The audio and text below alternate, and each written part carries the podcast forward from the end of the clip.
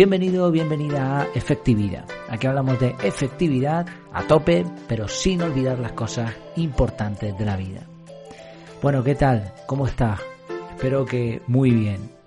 Antes de nada, antes de darle caña al tema de este pequeño episodio del podcast, solamente quería dedicar un momentito a darles las gracias, dar las gracias por la paciencia que tienen conmigo con, con lo de no publicar como me gustaría. Las circunstancias de trabajo y otros aspectos han cambiado y ahora mismo el podcast no, no está recibiendo toda la atención que me gustaría y que algunas personas, sobre todo por el canal de Telegram, me, me están pidiendo.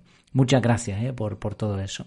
Y gracias también por el apoyo que está teniendo el canal de Telegram. Si no estás ahí, te animo a que te suscribas. Es totalmente confidencial, anónimo. Puedes participar con comentarios y se está formando una comunidad bastante interesante en la que yo estoy aprendiendo un montón y espero que las personas que están allí también. Realmente el podcast está más o menos parado.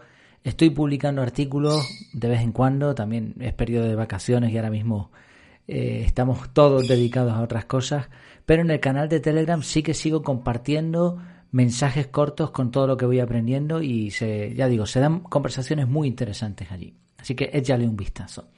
Lo dejaré en las notas del programa, si no en Telegram buscas por efectividad con D o, o sin la D al final y te sale el canal. Ahí ahora mismo a fecha de hoy habrá 1300 y pico suscriptores. Bueno, eh, ¿por qué este episodio? precisamente viene un poco en relación a lo del canal de Telegram. El otro día compartí un artículo de una web que seguía desde hace tiempo, pero no sabía que esta persona que publicaba, que publicaba esta web tenía un, un contenido diferente a los artículos en sí, que eran los experimentos. Es una persona que ha ido haciendo experimentos y los ha ido registrando. La verdad que yo he hecho muchos experimentos relacionados con productividad y con desarrollo personal y aunque algunos los tengo en la cabeza y otros los he registrado mínimamente o los he explicado en algún momento dado, me lamento al ver lo que ha hecho esta persona porque creo que podría haber guardado algo más de material. Pero bueno, nunca es tarde si la dicha es buena. Viendo eso, lancé una pregunta a la comunidad en Telegram si les apetecía plantear retos mensuales. La respuesta fue que sí, de bastantes personas, así que eh, lo he iniciado. Explico un poco la dinámica. Bueno, el, por qué antes de nada es sencillo, aquí no hace falta mucha explicación.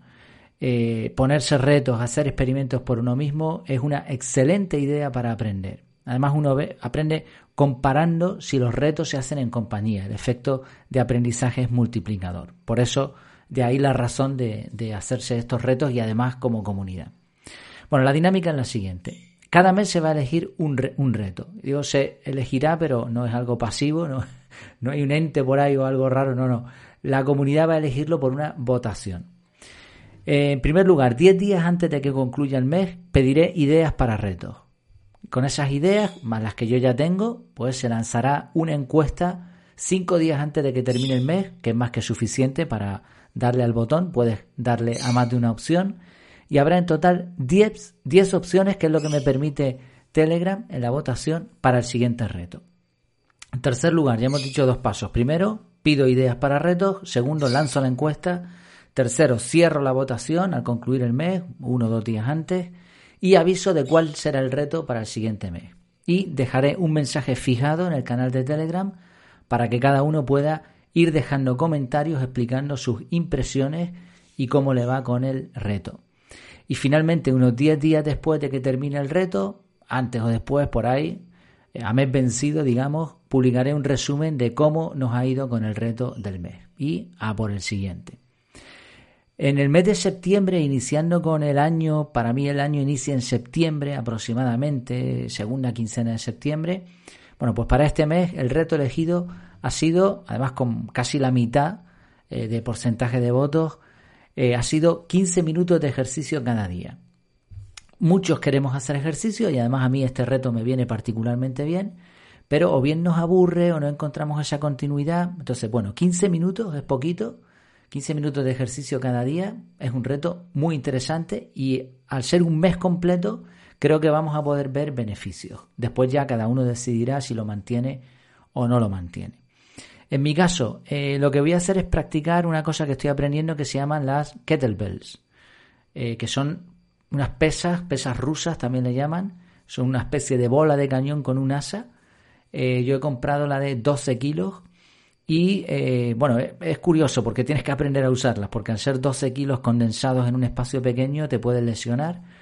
Pero los ejercicios son divertidos y además parece ser que muy completos, con poco tiempo se nota y que mejoran las articulaciones, la musculatura, bueno, un montón de cosas. Así que voy a practicar eso 15 minutos cada día. Ya he aprendido tres movimientos y espero en los próximos días, además aprovechando que tengo algo de vacaciones, ir aprendiendo más.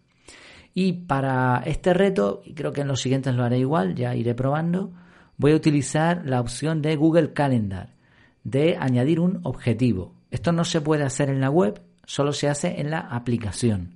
Le das al simbolito de, de más y ahí te, te, dice varias opciones y una es añadir un objetivo.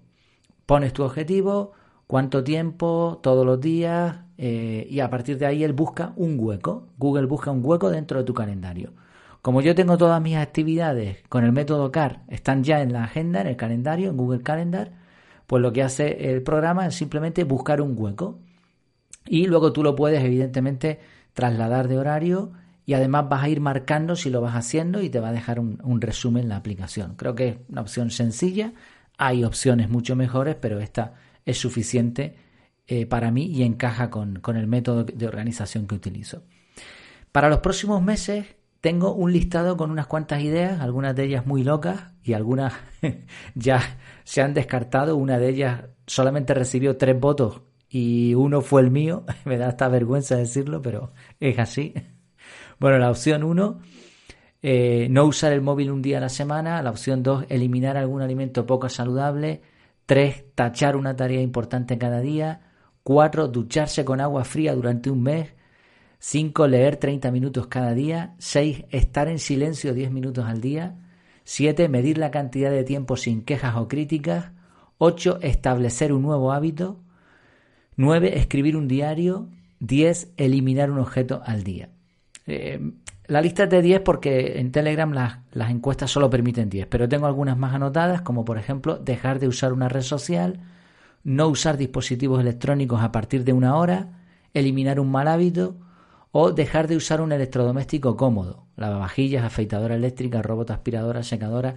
Este es el que había puesto yo, pero evidentemente no va a salir y por eso eh, de momento lo he dejado como extra. Iré añadiendo ideas que se vayan aportando e iré dejando como opciones extra las que resulten menos votadas. Pues nada más, este es el resumen de lo que quería contar en este episodio. Espero que esta idea te resulte muy útil y sobre todo que juntos podamos seguir aprendiendo. Nos vemos en los retos.